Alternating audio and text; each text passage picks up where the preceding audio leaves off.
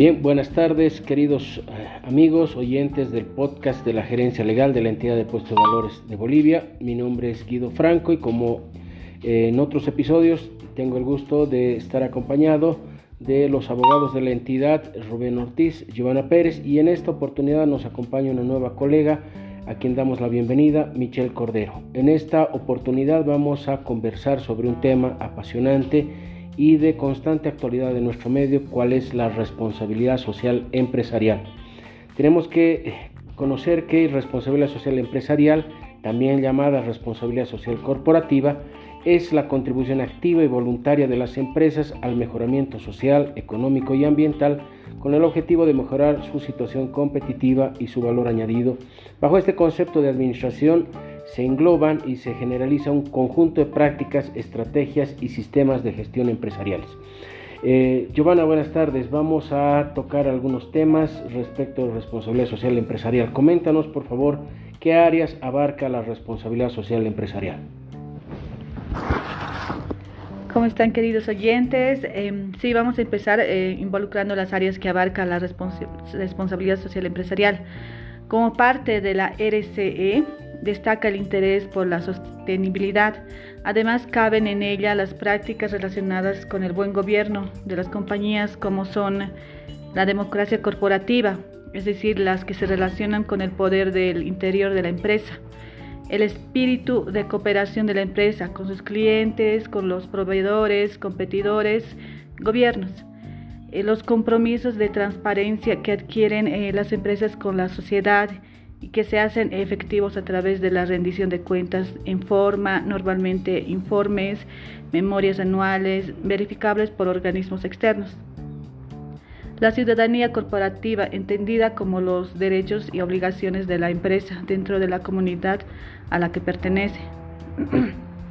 la responsabilidad social empresarial puede enfocarse a mejorar también la calidad de vida laboral, el medio ambiente, la comunidad donde está instalada la empresa, el marketing para desarrollar una comercialización responsable, la ética profesional, por otro lado, para comenzar a, aplicar el enfoque de la responsabilidad social empresarial en las empresas, el primer componente para eh, aplicar este enfoque eh, que, que garantice el buen funcionamiento de toda actividad empresarial es la responsabilidad legal, lo que conlleva al cumplimiento de todas las leyes y regulaciones del gobierno.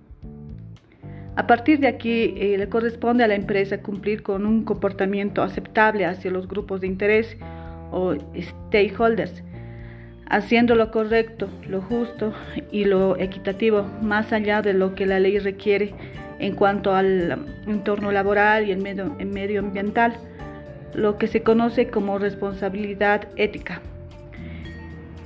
Como tercer componente es la responsabilidad económica que se relaciona con la forma en que están distribuidos dentro de la sociedad los recursos de la producción de bienes y servicios a fin, a fin de maximizar las riquezas de los accionistas de la empresa. Y como cuarto componente tenemos la responsabilidad filantrópica, que se refiere a las contribuciones de la empresa a la calidad de vida y al bienestar de la comunidad en la que se encuentra, actividades de beneficencia y voluntariado que la sociedad aprueba y desea. Muchas gracias, eh, Giovanna. Eh, por favor, Michelle, a tiempo de darte la bienvenida, coméntanos, por favor, cuáles son las normas eh, relevantes o destacables de la responsabilidad social empresarial. Claro muchas gracias doctor. muy buenos días, tardes, noches, queridos oyentes. Estas normas de responsabilidad social empresarial más que nada consisten en que el comportamiento de una organización tiene que basarse en los valores de la honestidad, la equidad y la integridad, ya que estos valores implican el respeto por las personas por los animales y por el medio ambiente, además del compromiso de tratar el impacto de, las actividades que tienen las empresas y de las decisiones de las partes interesadas que las constituyen.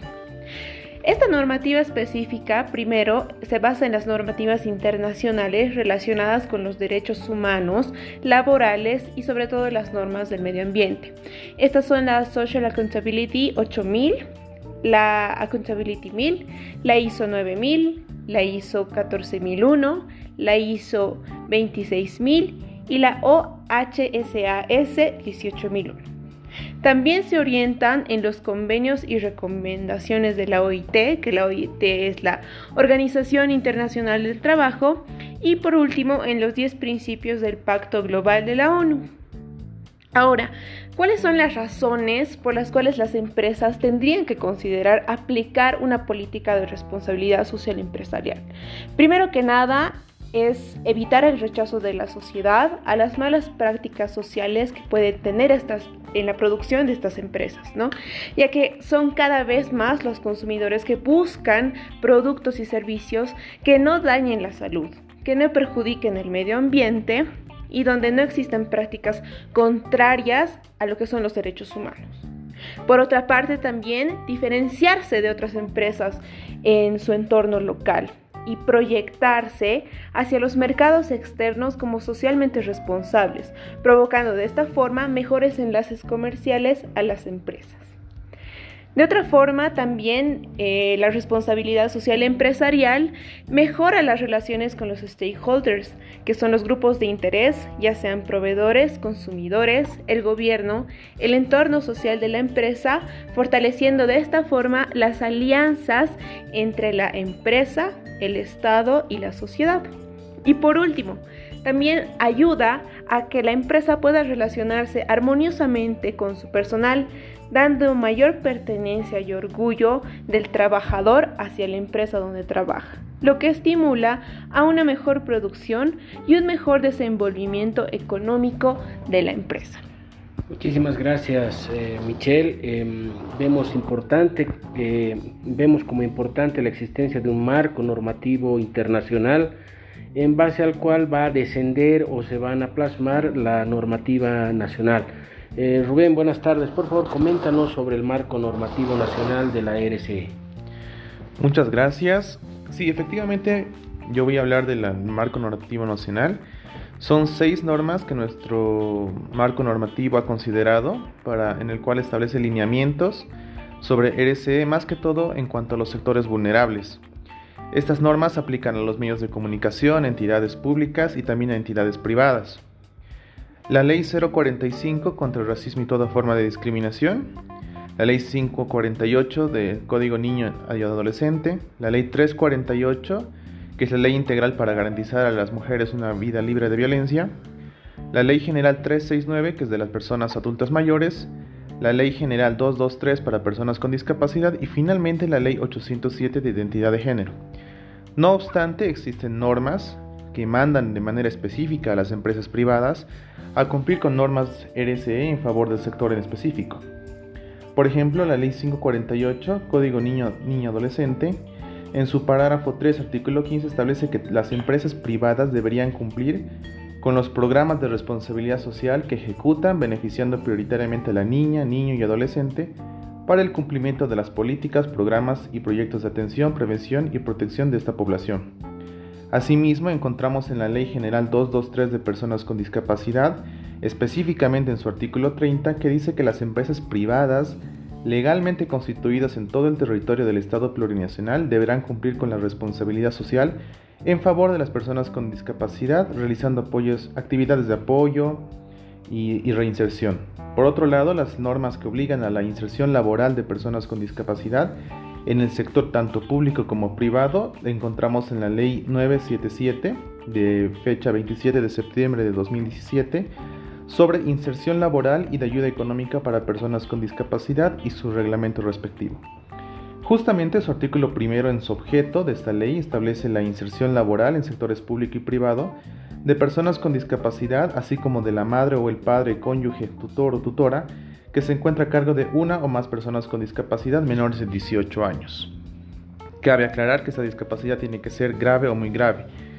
Finalmente, el Decreto Supremo 3437 del 20 de diciembre de 2017, que es el reglamento precisamente de la Ley 977, establece en su artículo primero que tiene por objeto reglamentar a la Ley 977 para inserción laboral y ayuda económica para personas con discapacidad. Justamente dice que la inserción laboral debe ser del 2% para toda empresa o establecimiento del sector privado que cuente con 50 o más trabajadores. Asimismo establece distinciones y incentivos. En su artículo quinto establece que el Ministerio de Trabajo, Empleo y Previsión Social en el mes de mayo de cada gestión realizará un acto público de distinción a las instituciones del sector público y empresas o establecimientos laborales del sector privado que hayan insertado laboralmente a las y los beneficiarios de la Ley 977 y el presente decreto supremo. Es así que es una obligación de toda empresa tomar los recaudos necesarios para cumplir con los márgenes que establece la norma. Bien, muchas gracias. Vemos que es un tema apasionante, un tema de constante evolución, eh, puesto que no tiene que ver no solamente con la actividad empresarial, sino con los derechos fundamentales de eh, personas eh, discapacitadas, mujeres y niños en estado de vulnerabilidad. Entonces el enfoque de las empresas sobre este tema tan sensible tiene que ser de carácter prioritario. Y finalmente, para cerrar el tema de hoy, vamos a comentar algunos de los beneficios que incorpora la adopción de medidas de responsabilidad social empresarial, como son eh, el reclutamiento y retención de personal, puesto que personas eh, admiran a, empresas que tienen eh, un valor específico por sus empleados y además marcan una determinada preferencia por organizaciones con un compromiso social y ambiental. Una mayor productividad, dado que a través de la mejora de condiciones para el cliente interno, se eh, produce una mejora eh, en las condiciones eh, laborales y por consecuente una retención de talentos y lo que genera índices de rotación más bajos. Una lealtad de clientes y proveedores, además de calidad y precio, los clientes o proveedores demandan información de las condiciones de producción y subcontratación, entre otras, por lo que una empresa socialmente responsable tendrá una ventaja importante en este aspecto.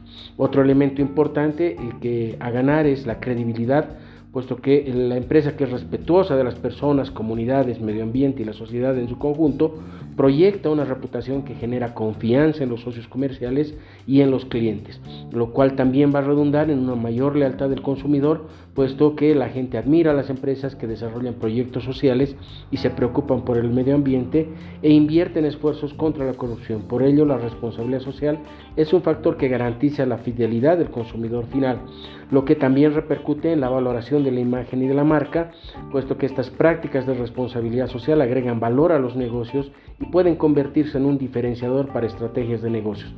Y por supuesto, la mejora de la eficiencia energética, puesto que sumarse a iniciativas en favor del medio ambiente trae consigo medidas de eficiencia energética que disminuyen el consumo de recursos naturales, con ello además eh, de minimizar los impactos negativos en el medio ambiente, se genera un ahorro en el consumo de energía. Bien, eh, estimados oyentes, ha sido un gusto compartir con ustedes brevemente este tema tan importante. Vemos que en nuestro país las empresas todavía tienen que asumir medidas para la adopción de eh, medidas eh, RSE y conceptos RSE, lo cual va a beneficiar y redundar grandemente en la sociedad y por supuesto en las empresas mismas. Con esto eh, nos despedimos hasta nuestro siguiente podcast y ha sido un gusto compartir un nuevo episodio con ustedes. Muchísimas gracias.